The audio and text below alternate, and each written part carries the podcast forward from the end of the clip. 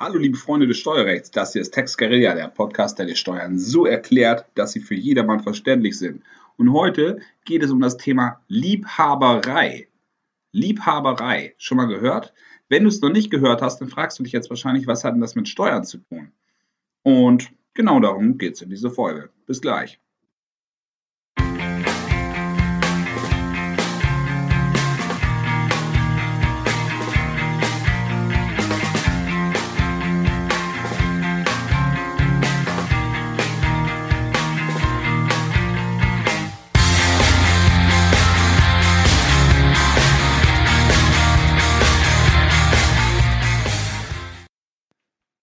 Also, wie eingangs schon gesagt, Liebhaberei, das ist nichts Anrüchiges, sondern es bedeutet im Klartext, dass du Verluste hast in einem deiner Lebensbereiche. Du versuchst, den steuerlich geltend zu machen. Das Finanzamt ist aber der Auffassung, das hat nichts mit Betrieb zu tun, nichts mit Unternehmen oder nichts mit ähm, Geld verdienen, sondern es ist etwas Privates. Und aufgrund dessen wird das Finanzamt diesen Verlust steuerlich nicht anerkennen und demnach hast du im Endeffekt einen steuerlichen Nachteil. Wie kann das denn jetzt zum Beispiel aussehen? Wie kann sich eine solche Liebhaberei ergeben? Ich habe das oft gesehen im Bereich Network Marketing. Network Marketing ist ähm, etwas, da stolpert man manchmal so ein bisschen rein über Freunde und Bekannte. Ähm, und zu Anfang ist es etwas, ja, man stolpert rein. Also es hat wirklich teilweise einen privaten Touch, jedoch hat man auch die Gelegenheit, dort natürlich Geld zu verdienen, sich ein Nebeneinkommen aufzubauen, neben dem bisherigen Job. Wenn man erfolgreich ist, dann kann das Ganze sehr lukrativ werden. Man kann unter Umständen den alten Job kündigen oder ihn in Teilzeit ausüben, wenn man möchte. Und sich aus diesem sprichwörtlichen Hamsterrad vielleicht auch ein bisschen freischaufeln. Also es gibt unterschiedliche Ansätze, warum man so etwas macht.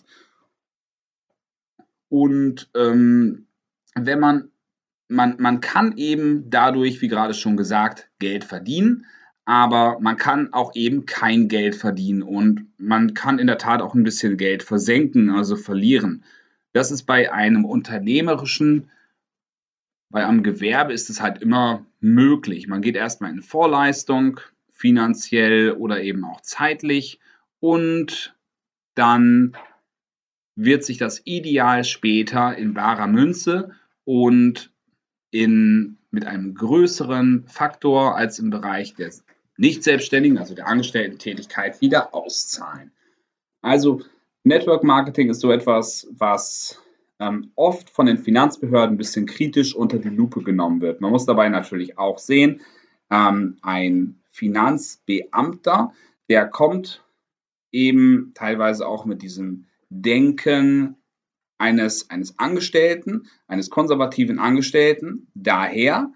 Und es ist wichtig, dass man ihn, wenn man Verluste hat, ein bisschen auf diese Reise mitnimmt, also in diese eigene Gedankenwelt und ihn dort eintauchen lässt, damit er das wirklich auch versteht. Also das ist der erste Ansatz. Denke nicht, dass der Finanzbeamte deine Sprache spricht oder sprechen muss. Du sprichst seine ja auch nicht. Also, wenn dieser Fall Liebhaberei oder nochmal anders gesagt, ähm, wenn die Verluste auf der Kippe stehen, dann sag, okay, ich musste hier ja zu Anfang erstmal investieren in ein Starterpaket. Ich besuche erstmal Seminare. Ich habe noch keine Netzwerkstruktur, über die ich später Provisionen generieren kann. Und das muss dem Finanzbeamten erstmal klar werden. Er kennt das Geschäftsmodell ja nicht. Das bedeutet also idealerweise machst du relativ schnell gewinne. Gut, das ist jetzt eine Binsenweisheit. Wenn das nicht so ist, dann geh das Ganze von vornherein so professionell wie möglich an. Wenn du weißt, du äh, wirst gewerblich tätig, dann melde das Ganze an. Geh zum Gewerbeamt, geh zum Finanzamt und leg das offen, was du machst. Wenn du das Ganze privat behandelst oder mit einem Mindset, was davon ausgeht, ja, was reinkommt, das kommt rein und das ist nice to have, ähm, aber von einem nicht professionellen Ansatz, dann wird das Finanzamt im Zweifelsfall auch sagen, ja gut, jetzt hast du Verluste, du hast von vornherein so ein bisschen was für dich ausgegeben und äh, fandest es für dich ganz interessant, aber wolltest nochmal reinschnuppern. Wenn du mir das so sagst und präsentierst, ja, dann ist das aus meiner Sicht auch privat und diesen Vorwurf musst du dir dann irgendwann auch gefallen lassen. Jetzt lass uns doch mal den Teufel an die Wand malen. Was ist, wenn du das Ganze nicht von vornherein akribisch unternehmerisch angegangen bist? Du hast das Geld ausgegeben, hast viel Geld ausgegeben und nachher funktioniert das Ganze nicht so, wie du dir das vorstellst. Du kehrst zu deinem bisherigen Job zurück und verbuchst das Ganze unter Erfahrung. Wie ist das denn dann steuerlich zu sehen? Ist das Liebhaberei von vornherein? Darfst du das überhaupt in deiner Steuererklärung angeben? Ja, ist es definitiv, weil die Tatsache, dass du es nicht so gemacht hast, wie du es von vornherein hättest machen müssen, also mit Anmeldung etc., ist natürlich nicht richtig. Aber trotzdem war ja von vornherein eine Gewinnerzielungsabsicht da. Du hast das Ganze gemacht, um Geld zu verdienen, nicht um ein bisschen zu gucken oder um neue Freunde zu finden oder um deine Zeit totzuschlagen. Du hast dafür ja auch Geld ausgegeben, um später damit zu verdienen. Es gab vollmundige Gewinnversprechen, vielleicht von der Firma selbst, vielleicht aber auch von deinem Umfeld, deiner Upline und sonstiger ähm, Entourage, die du dort ähm, kennengelernt hast. Und darauf, das war ja auch ein, ein Hauptantrieb für dich, das zu machen. Und das solltest du eben auch dem Finanzamt nachher darlegen. Das ist natürlich nicht so einfach, wenn du nicht sagen kannst, ich habe mein Gewerbe damals schon angemeldet, ich habe einen Businessplan geschrieben und ähm, von vornherein meinen mein Zeitaufwand verglichen mit dem, was ich rausbekommen habe, ist im Nachhinein obsolet, da muss man gar nicht mehr drüber nachdenken. Aber Tatsache ist, dass du das in deiner Steuererklärung geltend machen kannst. Und das solltest du auch tun. Wenn du im letzten Jahr im Bereich Network was gemacht hast, ganz gleich, was das jetzt war, dann tu dir selbst bitte einen Gefallen und versuch das Ganze in deine Steuererklärung reinzukriegen. Wenn du es nicht selbst schaffst, dann helfe ich, helfe ich dir auch gerne dabei. tax at winkler-hamburg.com steht in den Show Notes, also kontaktiere mich gerne. Ähm, das Wichtige ist einfach, dass du dieses Geld nicht verschenkst. Du kaufst dir ein Starter-Kit für, ich sag mal, 3000 Euro von dem Netzwerk. Du fährst auf Webinare, äh, du fährst nicht auf Webinare, das schließt sich aus. Du fährst auf Seminare, du hast ähm, Übernachtungskosten, fährst zu Meetings, hast eine Anschaffung von ähm, neuen Computer vielleicht in dem Bereich, du hast ein Arbeitszimmer zu Hause. All diese Kosten führen nachher oft zu ganz hohen Anlaufverlusten. Du hast nachher ein Minus, definitiv. Ein Minus steht da, du kommst nicht auf ein Plus. Aber es ist einfach eine, eine Fehlinvestition. Unternehmen können auch nach hinten losgehen. Unternehmen scheitern durchaus mal. Nicht alles ist erfolgreich, das wäre ja fantastisch. Dann wird ja jeder Unternehmer werden. Es ist ja eine gewisse Angst dabei, die Angst vor dem Verlust die Angst, dass man ein Risiko eingeht. Genau, und dieses Risiko ist eben auch, dass man Geld versenken kann. Grundsätzlich gib das bitte immer beim Finanzamt an. Und wenn du nicht weißt, wie viel du dort angeben kannst und wie man das machen muss, dafür gibt es ja Steuerberater. Dafür gibt es uns ja. Wir helfen gerne. Also, nach diesem äh, nicht gerade subtilen Hinweis, dass du mich gerne kontaktieren darfst, Nochmal, was kann denn dann passieren? Das Finanzamt kann sagen, du machst das Ganze privat. Ja, ähm, auf jeden Fall. Aber dann argumentiere dagegen. Nochmal, es geht hier um höhere Summen. Ähm, du hast einen Verlust und ein, ein, du hast ja auch andere positive Einkünfte. Also du bist vielleicht angestellt. Darauf zahlst du natürlich auch eine Steuer.